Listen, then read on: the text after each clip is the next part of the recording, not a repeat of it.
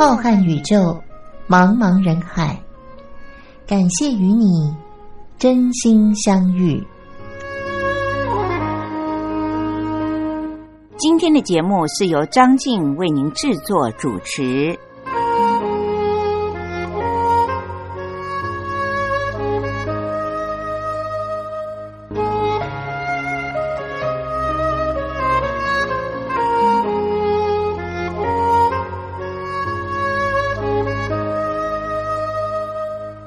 位听众朋友，大家好，我是张静。今天晚上的零点十分所播出的《真心相遇》，就是由张静在空中陪伴着大家。希望在今天的节目里面，张静为您推荐的歌曲是我自己喜欢，同时听众朋友们也都会很喜欢听的一些歌曲。当然，也会和各位听众朋友们分享一些有关于健康医疗或者是饮食方面的资讯。希望我们大家能够透过日常的。正常生活就可以变得延年益寿，更健康也更快乐。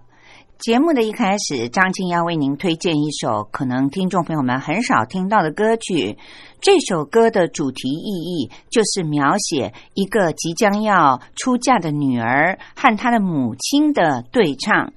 那么，担任母亲这个角色的唱者呢，可能听众朋友们很少会听到他唱歌。他就是台湾知名的演员曾宝仪的母亲，也是香港知名的男演员曾志伟的前妻宝妈。那么担任女儿，也就是主唱的这个呢，就是当年有一个很知名的锦绣二重唱里面的主唱者黄景文。我们一起来听听这首听众朋友们很少会听到的歌曲，叫做《陪伴幸福》。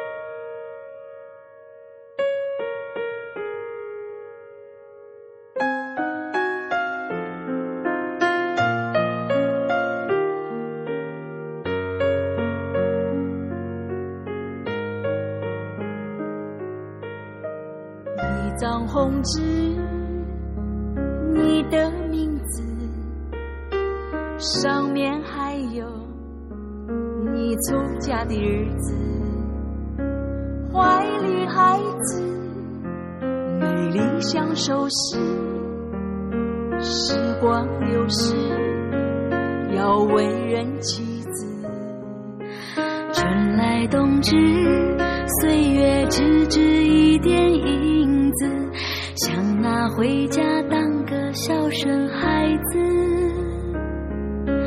偌大的房子，你委婉的身子，斑驳的发丝，系上的心事，原来陪伴才是幸福最美的样子，我怎么？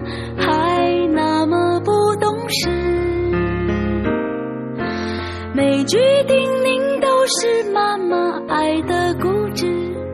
有谁能懂父母心事？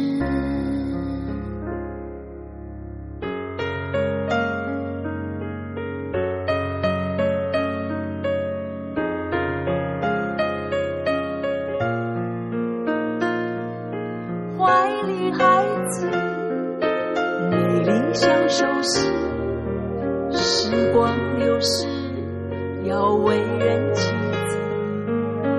春来冬至，岁月只值一点影子，想拿回家当个孝顺孩子。偌大的房子，你委婉的身子，斑驳的发丝，系上的心事。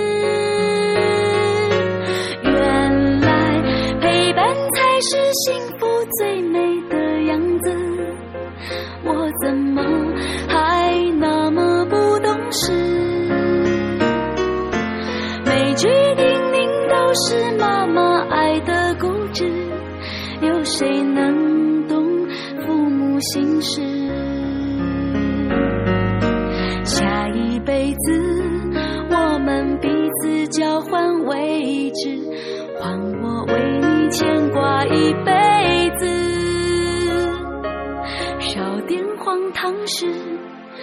些陪伴日子，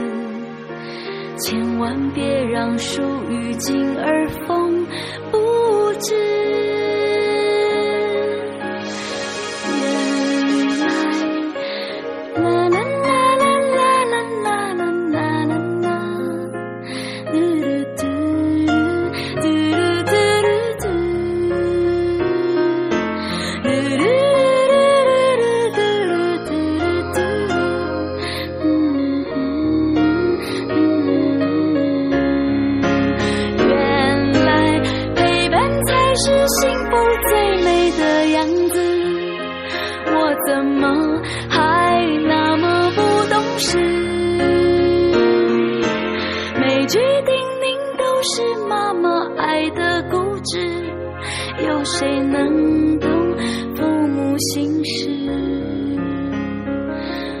回家等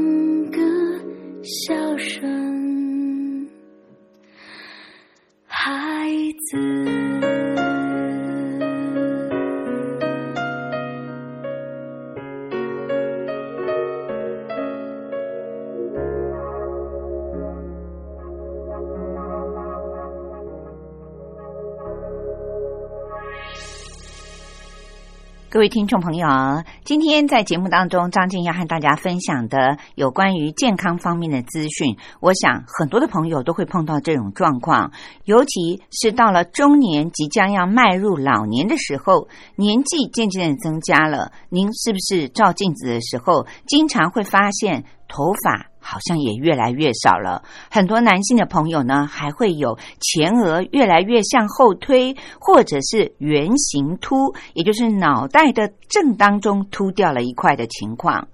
虽然头发生长的能力越来越慢了。而且还会发生掉落头发的情况，是一种正常的年老退化的情况。但是我们还是可以透过常吃的食物，增加有关于头发生长的营养，那么就可以减少掉发，还可以促进头发生长了。头发越来越少，越来越白，的确会影响到我们的外观。现代人年龄都越来越长寿，当然也希望自己的外观看起来是越来越年轻，也会让自己的心情变得比较好喽。所以，各位听众朋友，今天我们就来听听看，专家告诉我们说，常吃哪四种食物真的可以帮助我们的头发的生长呢？首先。营养学家们大家都共推的就是坚果类了。早在二零一五年的时候，国际知名的医学美容期刊里面就刊登了研究论文，指出像欧米伽三还有欧米伽六这些脂肪酸都能够帮助我们减少掉头发，还会促进我们头发的生长的速度呢。那么，根据美国加州的皮肤科知名的医生告诉大家说，所谓的坚果类呢，包括了像杏仁、核桃这些坚果，以及椰子油，对于皮肤和头发的毛囊来说，都是一种天然的、具有滋润的成分的。它不但能够同时的保湿我们头发的毛干。干就是树干的干，听起来各位听众朋友们就懂了。我们头发生长出来呢，就好像大树长出来一样，一定会有一个枝干。那么它不但可以保湿我们的毛干，同时还可以保持我们头发很光泽，看起来呢是很健康的头发。那么，另外，美国一位皮肤科医生克莱恩也说，像坚果还有种子类的食物，它都富含了维他命 B 群，还有稀少的一些元素，像镁、锌以及维他命 E 等等的元素。那么我们都知道，维他命 E 和硒这些元素呢，都能够共同的让我们整个身体的细胞膜变得更坚强，同时也可以帮助一个人具有抗氧化的功效。各位听众朋友，坚果类非常的好，现代的医学早就已经在各种的研究报告里面都提醒大家了。但是呢，坚果也要注意，因为它就是具有了非常健康的油脂类，因此每一天也不能够多吃。我为了这个问题，还特别的请教过新陈代谢科的主任，他告诉我说，坚果类要如何的控制呢？当然最好就是吃综合性的，像刚才所提到的杏仁、核桃、花生、瓜子呢，都一点点。那么整体来说，一天之内，不论您是分时段吃，还是一次看电视的时候吃，最好是。就您的手掌心那样的面积的坚果类就足够了。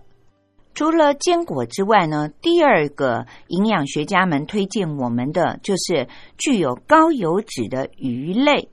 各位听众朋友，听到这里，您是不是如果经常会蒸鱼的话，就会发现有的鱼的种类呢，它蒸出来呢油是比较少的，都是汤汁；有的鱼呢，一蒸了之后，油水是很清楚，就可以让您分辨得出来的。那么哪些是具有高油脂的鱼类呢？像鲑鱼，还有我们亚洲地区比较少的一种叫做飞鱼，另外。外呢，就是我们非常知道的，价格很便宜的沙丁鱼，还有尾鱼，这些鱼类呢，都是具有高油脂类，它富含了蛋白质、维他命 D，还有欧米伽三脂肪酸，以及其他能够帮助头发生长的一些成分。比如说，我们人体不能够少的脂肪酸，就是亚麻油酸。因为亚麻油酸，它可以滋养我们的皮肤，变得比较滋润光亮，当然也就可以让我们的毛囊周围的皮脂层变得比较丰厚，自然头发就可以健康的生长了。尤其是女性的朋友，如果您希望皮肤漂亮、头发也浓密又美丽、具有光泽的话，那么女性的朋友每一天至少需要摄取五十公克的蛋白质和这一类的脂肪酸。接下来第三种营养师推荐我们大家的，那更是我们亚洲地区非常的盛产，而且价格很便宜的，那就是菠菜。菠菜为什么会帮助我们的头发呢？那是因为它富含了铁质，所以它可以说是一些素食者呢铁质重要的来源。我们知道，常常吃素的朋友在食物当中最容易欠缺的就是铁质了。那么，如果女性缺乏了铁质，不但头发会显得很稀薄，而且皮肤的颜色也会变得惨白，而不是粉红粉红的。另外，菠菜也含有丰富的叶酸以及维他命 A 和维他命 C。营养师说。尽管目前比较少有人缺乏维他命 C，可是呢，它是对于胶原蛋白的合成非常重要的一种维生素。维生素 C 在菠菜里面呢，也是含有很多的，以及我们交叉连接头发的角质蛋白纤维的。都是需要胶原蛋白，而胶原蛋白的上层的来源呢，就是维他命 C 了。所以各位听众朋友，吃菠菜呢一举数得，它含有了这么多的维他命 A、维他命 C 以及叶酸，也就成为了制造头发纤维的过程里面不可或缺的一种绿色的蔬菜。除了刚才提到这三种食物。第一，坚果；第二，高油脂的鱼类；第三，菠菜，都可以促进我们头发的生长，减少掉头发之外，那么第四种能够帮助的食物更是平民化了，那就是鸡蛋。虽然现在有很多的人提倡说少吃鸡蛋，怕胆固醇会变高。其实，各位听众朋友，张静在这里要和您说一下，现在全世界最新的研究报告都认为，鸡蛋是一种又便宜，而且是蛋白质和维生素来源最丰富的一种平民食品了。人类在之前的数十年当中，把鸡蛋看成了是胆固醇变高的罪魁祸首，其实真是冤枉了他。我们只要能够控制吃鸡蛋的数量，因为鸡蛋呢不仅仅只是白水煮蛋，或者是煎个荷包蛋、卤蛋等等，很多人是在不知不觉当中吃到了一些蛋糕、饼干、甜点，因为。在做这些甜点和糕饼类的时候，为了要增加它的香味，都会放很多的蛋。其实罪魁祸首并不是鸡蛋，而是您吃下了太多含有蛋以及糖的点心类。各位听众朋友们，也许不知道，像我自己曾经因为很喜欢吃糕点类而去学习烘焙，结果。真的自己学了烘焙以后，反而变得不敢吃蛋糕了。因为我发现，做一个八寸的蛋糕，如果您觉得吃到了这个蛋糕非常的香喷喷的话，里面大概在做的时候都打了八个鸡蛋。各位听众朋友，想一想，如果真的叫您一天吃八个鸡蛋，那是不可能的事。所以胆固醇会变高，真的不是完全仅仅只是因为鸡蛋而已，而是吃下了太多加了鸡蛋的糖、淀粉、油脂。所以，各位听众朋友，如果您仅仅只是在早餐的时候吃一个蛋，或者是在一日三餐里面吃一个鸡蛋，那么有年纪的朋友呢，注意一下，一个星期不要超过三四个蛋的话，绝对不会是造成您胆固醇的主要原因。鸡蛋为什么很好呢？因为它所含的这些生物素，都对于我们人的头发以及所有的生长器官很有帮助。生物素可以帮助我们保持身体里面的酵素变得活跃性，促进我们的脂肪和碳水化合物等等的营养素进行新陈代谢。在所有的鸡蛋帮助我们连接营养素以及进行新陈代谢的过程当中，它就滋养了头发的毛囊，也就是我们的毛囊细胞呢，也获得了很足够的营养。尤其是蛋黄，它还含有很丰富的维他命 D。一颗形状比较大一点的蛋，大约里面的蛋黄所含有的维他命 D 就已经。包括了我们每天应该摄取的维他命 D 的一成左右，所以维他命 D 的来源因为比较少。各位听众朋友，如果您每天只是吃一颗水煮鸡蛋，或者是卤蛋、茶叶蛋之类的话，那么蛋黄就让您身体里的维他命 D 不会缺乏了。我们知道，到了老年以后，很多人都因为缺乏维他命 D 而不能够帮助钙的吸收。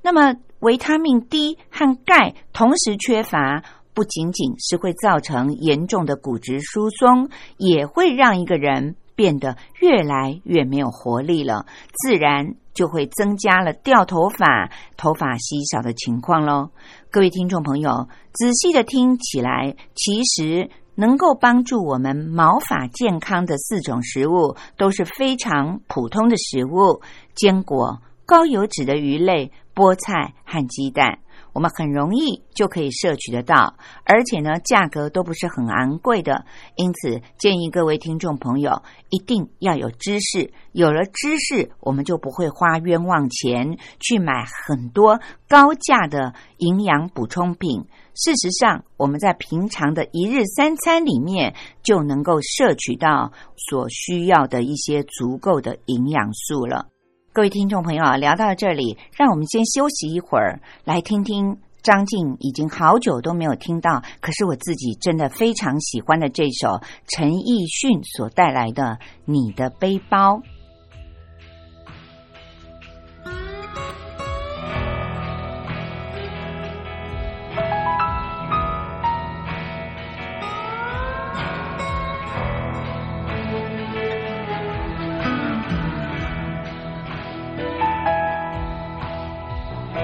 九九五年，我们在机场的车站，你接我，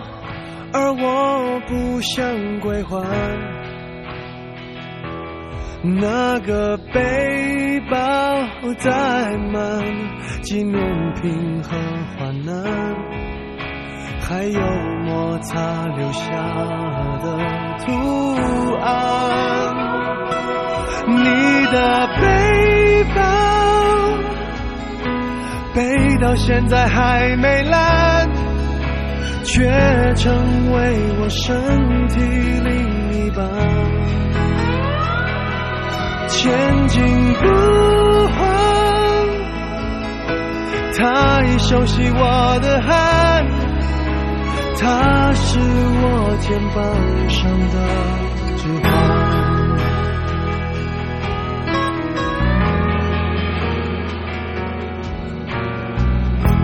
了六年半，我每天陪他上班。你借我，我就为你保管。我的朋友都说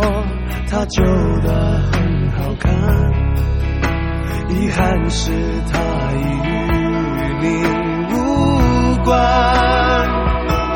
你的背包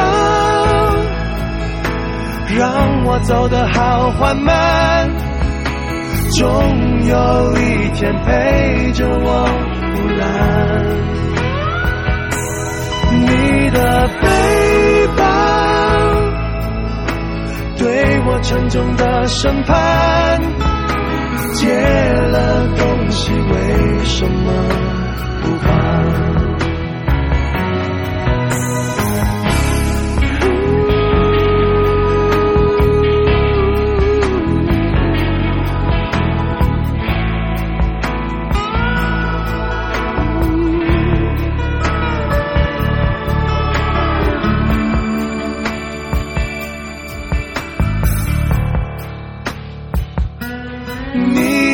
背包让我走得好缓慢，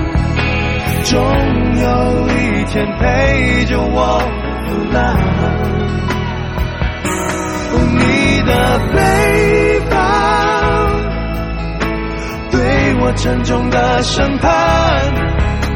借了东西为什么不还？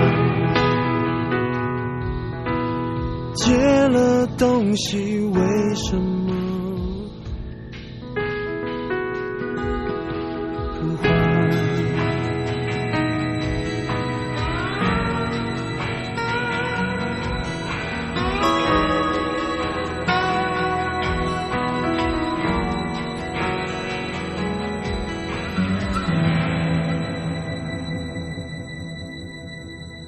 各位听众朋友，我是张静。现在回到节目当中，我想经常收听张静在节目里面和各位听众朋友们分享一些健康食物的听众朋友，就会发现有些食物营养非常丰富，但是它是很平民化的。接下来，张静要为您介绍的，我不知道您那儿是否盛产这种水果，但是台湾不但生产丰富，而且物美价廉，那就是香蕉。香蕉对于台湾的朋友来说是这么平民化，而且很容易就可以买到的一种水果。其实香蕉的营养也是很丰富的，它对于我们的健康呢有很多的好处。在接下来的内容当中，张静就要为您介绍一下，如果您能够每天吃一根香蕉的话，对于身体的健康有五大好处。虽然香蕉在台湾是物美价廉，应该要深深的受到台湾民众的欢迎，但是仍然有许多人是不吃香蕉的，因为他们认为香蕉那么甜，它是碳水化合物，糖分又太高，所以他们情愿选择其他比较贵的水果，进口的水果，也不愿意吃台湾所盛产的香蕉。其实大家不知道。第一，香蕉是富含了钾的一种水果。根据美国国立卫生研究院他们所做的研究报告里面指出，一根中等形状的香蕉呢，就含有大约四百二十二毫克的钾。四百二十二毫克的钾是一个人的身体每天所需要钾的数量百分之十二了。钾这种元素为什么这么重要呢？因为人的身体需要大量的钾，才能够帮助它正常的运作。这种属于电解质的维生素钾，它可以帮助我们的肌肉收缩，加强一个人的神经的功能，把营养的物质呢转移到我们的细胞里面。同时，钾还可以调节心跳以及体内的钠。我们知道，如果钠太高了，就会造成一个人高血压；钠太低了，又很容易让一个人陷入昏迷。心跳更是很容易能够理解的。一个人如果心跳的太快或者是太慢，都对于这个人会有很严重的影响。那么钾就是负责调节心跳还有体内的钠的。当我们的钾摄入不足的时候，就会增加血压，还有肾结石的风险，也会让人感到很虚弱，常常都会觉得很疲劳，甚至于严重的人在缺乏钾的时候，还会有肌肉痉挛的状况发生。其次，第二个好处就是香蕉能够帮助我们保持身体里的水分。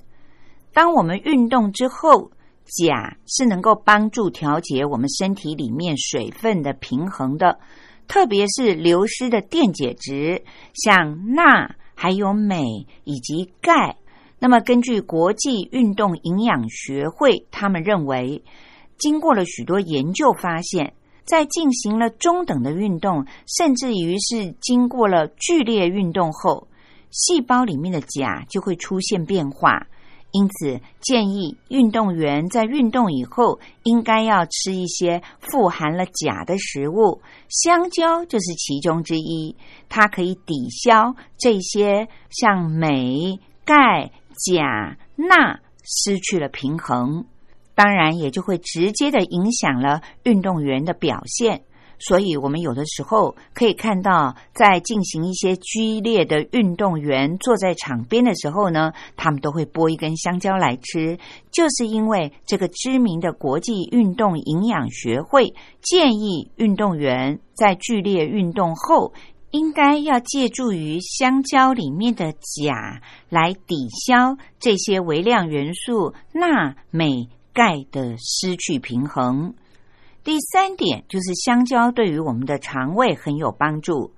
一根中等大小的香蕉里面大约含有三公克的纤维，三公克的纤维是我们一个人每天所需要的一成左右的营养素。同时，它还含有益生元这种元素，可以帮助我们的肠道当中的益生菌蓬勃的发展。这些有益的细菌呢，会改善一个人的消化系统，缩短一个人感冒的时间，甚至于还可以帮助一个人减肥呢。第四个对于我们身体的好处，就是香蕉对于心脏有很大的帮助。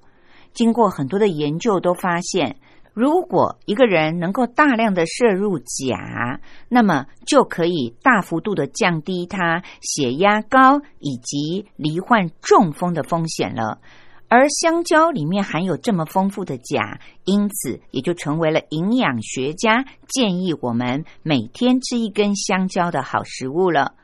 钾同时还可以帮助我们从尿里面排走多余的钠。我们知道钠太高了，刚才张静也提到了，就会血压高。钠如果能够保持平衡，血压就能够保持平衡，自然也就能够减少对于心脏的潜在伤害了。那么第五点，香蕉可以有助于我们肾脏的健康。因为经过了这些研究，还发现了，如果我们以女性为例，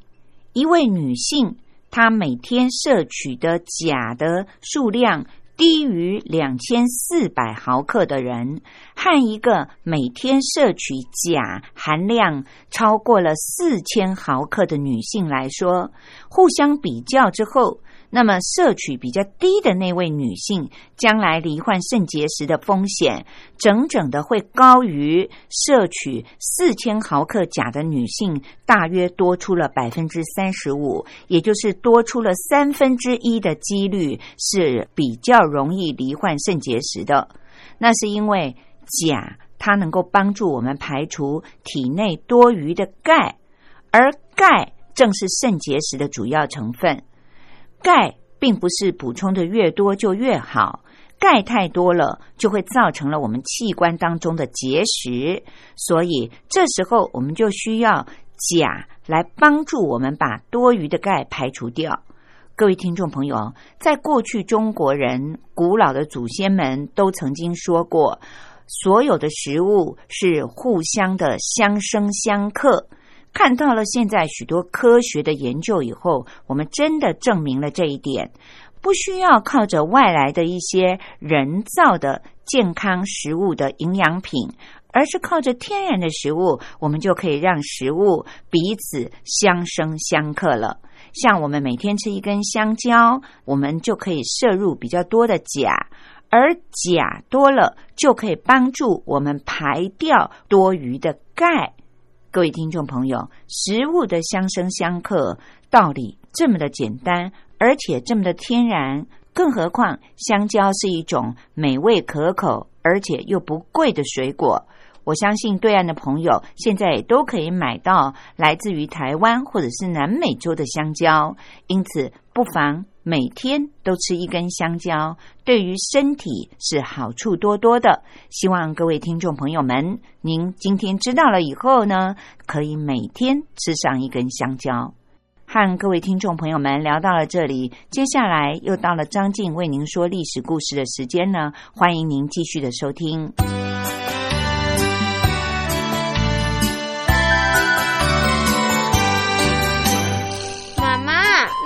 好难学啊，不会啊，历史就是我们中华民族的故事啊。哎呀，你就把它当成故事来听，这不就有趣了吗？真的吗？听故事当然好玩啊，可是老师上课又不讲故事。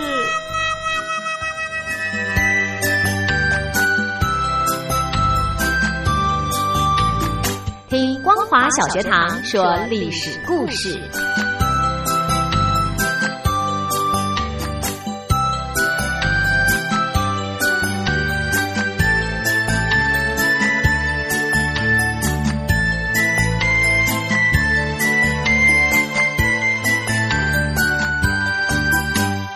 各位听众朋友，又到了张静为您说历史故事的单元了。从今天开始，要展开一个新的阶段。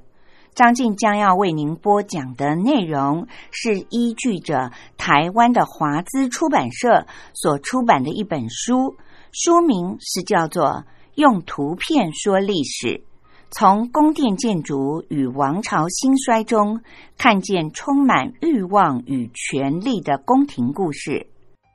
虽然这本书里面有很多的图片，我们的听众朋友们看不到，但是他对于历史故事精彩的描述，我相信透过张静的播讲，您应该历历在目。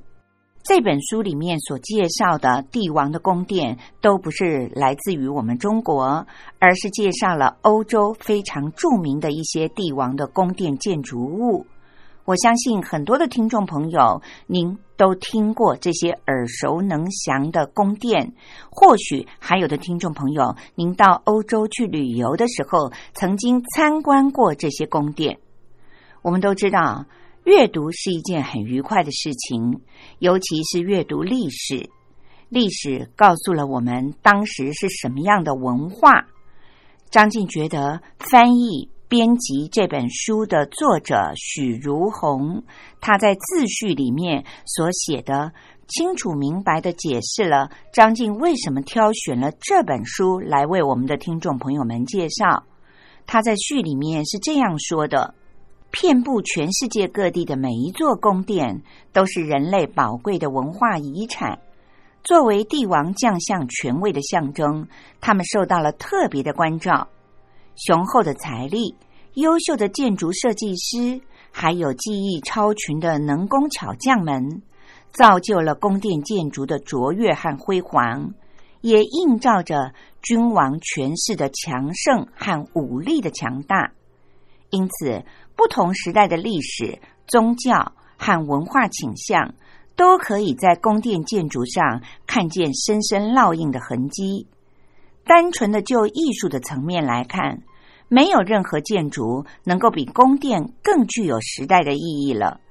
尤其在宫殿的建造过程里，统治者们大部分都顺应了建筑发展的必然规律，从而能够使得这些具备了时代特征的建筑历久弥新。十九世纪之前的欧洲是人类文明发展史里非常重要而且又独特的一环。不同的民族冲突，还有疆域领土的争夺。宫廷内部的权力拉锯紧紧的交织在一起，宫殿建筑也在历史的跌宕起伏中，成为了诠释欧洲文明的重要线索。这些建筑物历经了罗马、歌德、文艺复兴、巴洛克、古典主义和洛可可式等不同的风格，也成为了人类历史的重要组成部分。因此，在这些时代背景之下，帝王的英武与昏庸，王妃的宠爱与哀怨，权臣的忠诚与狡诈，在宫殿这个舞台精彩的上演了。权力和财富所造就的骄奢淫欲的生活，利欲熏心的斗争，都可以作为后人对于历史的借鉴，也留下了很多未解之谜。带着这些疑惑以及对于历史的关怀，这本书对于欧洲宫殿背后的历史进行了系统的梳理，挖掘宫殿背后的动人故事，希望能够透过通俗易懂的方式，揭开宫殿建筑像迷雾一般的神秘面纱，聆听它动人的心跳声音，让我们体会人类历史长河当中每一个精彩的段落。各位听众朋友，今天张静在历史故事单元当中将要为您介绍位于意大利的金宫，但是有别于之前为您介绍的法国的凡尔赛宫、枫丹白露宫以及奥地利的美泉宫，他们都是到现在为止您还可以进去参观的一个实体的建筑物，但是意大利的金宫却是。被挖掘出来，埋藏在意大利的罗马城下的一座神秘的迷宫。金宫是意大利历史上的暴君尼禄的皇宫，它是目前全世界所挖掘出来最大的一座皇宫了。在历史上，西元六十四年的七月，大火焚烧了罗马城，连续的烧了九天之久。经过了四年以后，到了西元六十八年，这一座号称为金宫的建筑终于完工了。可是尼禄也自杀身亡，当时他才只有三十二岁。对照于中国的历史，当时是汉明帝的时候，除了罗马竞技场可以提供游客参观之外，我们也会在电影或者是戏剧当中看到意大利历史上著名的大浴场。其实，意大利的大浴场它是兴建于西元一百零四年的，是另外一位叫做图拉皇帝所建造的。这座金碧辉煌的金宫，一直到了西元一千五百年的时候，才被一个罗马人发现了金宫遗址的一部分。又经过了六年，到了西元一五零六年，金宫的遗址挖掘出来了，被称为名叫拉奥孔的雕像。后来被教皇尤里乌斯二世把它放在了梵蒂冈的观景殿当中。我们知道了金宫的兴建年代以后，接下来就为您仔细的介绍金宫。到底是一座什么样的宫殿呢？金宫是暴君尼禄的皇宫，它的正厅呈现为圆形，能够像天空那样昼夜的旋转。在厅堂里面镶着黄金、宝石，还有很多的珍珠和贝壳。餐厅里装置着能够旋转的象牙天花板，并且还设有一些小孔，以便于在举行宴会的时候能够从上面洒下鲜花和香水。这也让我们可以想象当时金宫里面的纸醉金迷还有奢华的情况了。它是目前我们所发现的最大的宫殿建筑的遗址了。西元六十八年，在宫殿建成的时候，它的总面积达到了八十万平方米，比目前世界上现存的最大的宫殿建筑群，比北京紫禁城还要大上八万平方公尺左右。在现存遗址的九千两百九十平方公尺里。有三百多个房间，目前已经发掘出了一百五十个房间，只有三十二个房间可以开放让所有的游客们参观。由于年代已经久远了，大家没有办法考证每个房间的功能。但是总而言之，房间的排序是杂乱无章的，房间的面积也是有大有小不一的，大的。一个房间超过了一百平方公尺，而小的房间竟然仅仅只能够转身。金宫遗址当中的代表作是八角大厅，那是一个袖珍型的神庙，内部的装饰很少，原原本本的也衬托出了神庙的空间感。遗址当中还有一条三十公尺长的狭窄的通道。在拱顶的表面，不时都会有渗水的迹象，显得阴冷而潮湿。走廊和房间相互的连接着，阴暗的厅堂四壁早有窗户，可以透进几许阳光。虽然金宫的规模十分惊人，但是没有任何表面装饰的泥地和砖墙，与罗马废墟的断墙残柱相比。不仅是缺乏了美感，甚至于还会让人隐约有着一种窒息的感觉。其实，宫殿背后的故事要远比宫殿本身更是神秘而可怕。所有的这一切都离不开一个名字叫做尼禄的古罗马皇帝。西元三十七年，尼禄出生在罗马附近繁华的海滨城市安奇奥的一个贵族家庭里。他的亲生父亲叫做阿赫诺巴布斯，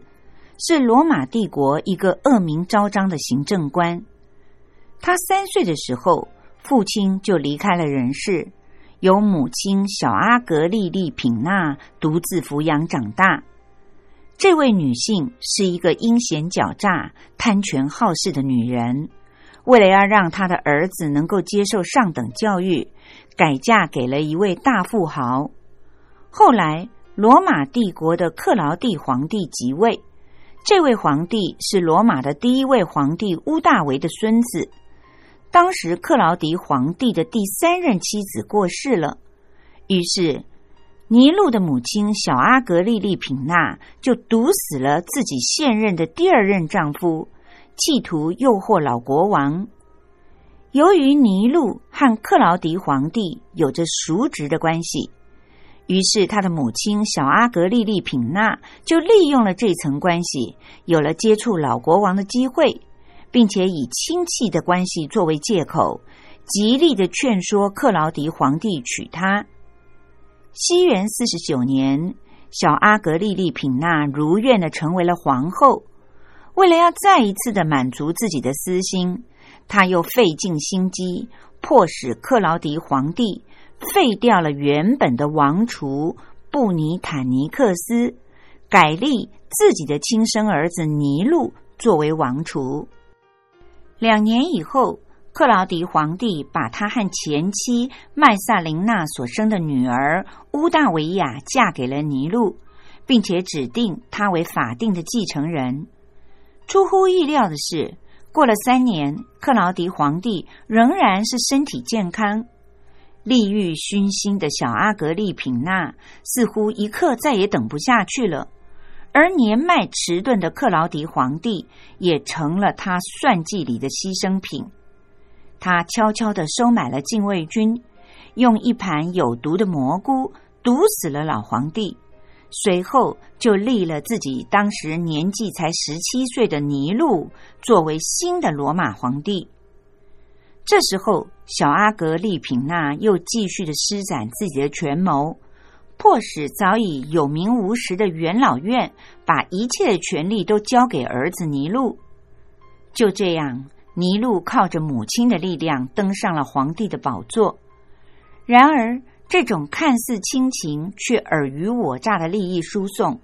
注定也将成为权力的牺牲品。母亲小阿格丽品娜的娇惯和势力，宫廷的腐朽和倾压，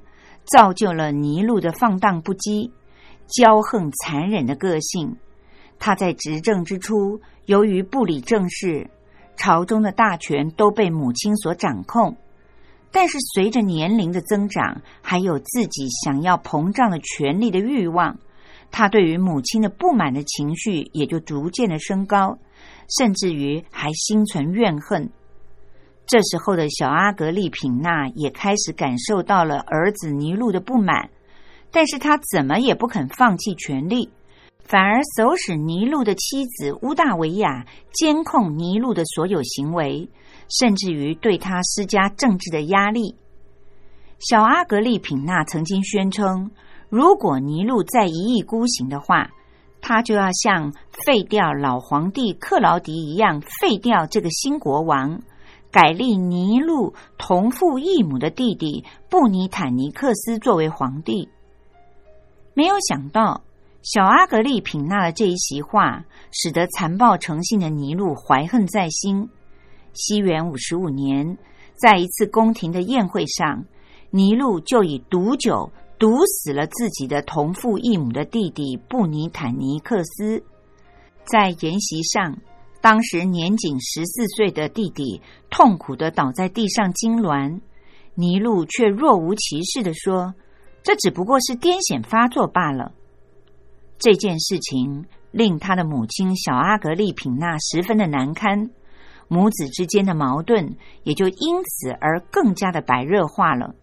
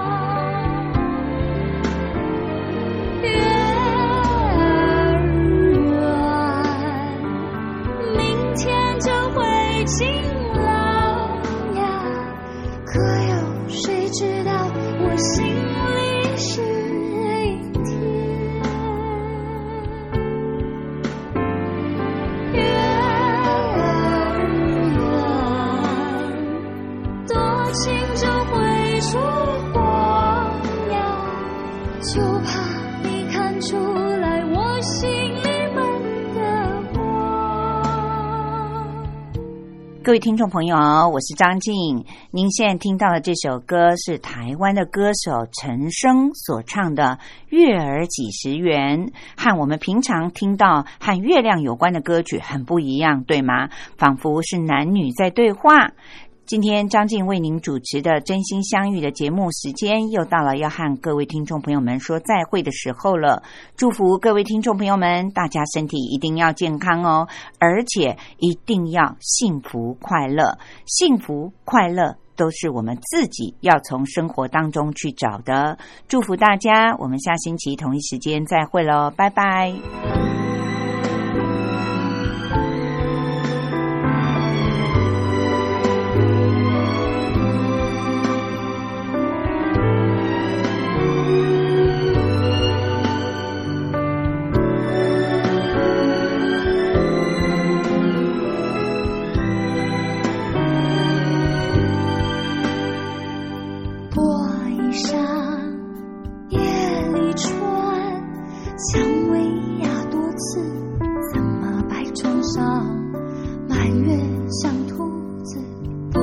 遮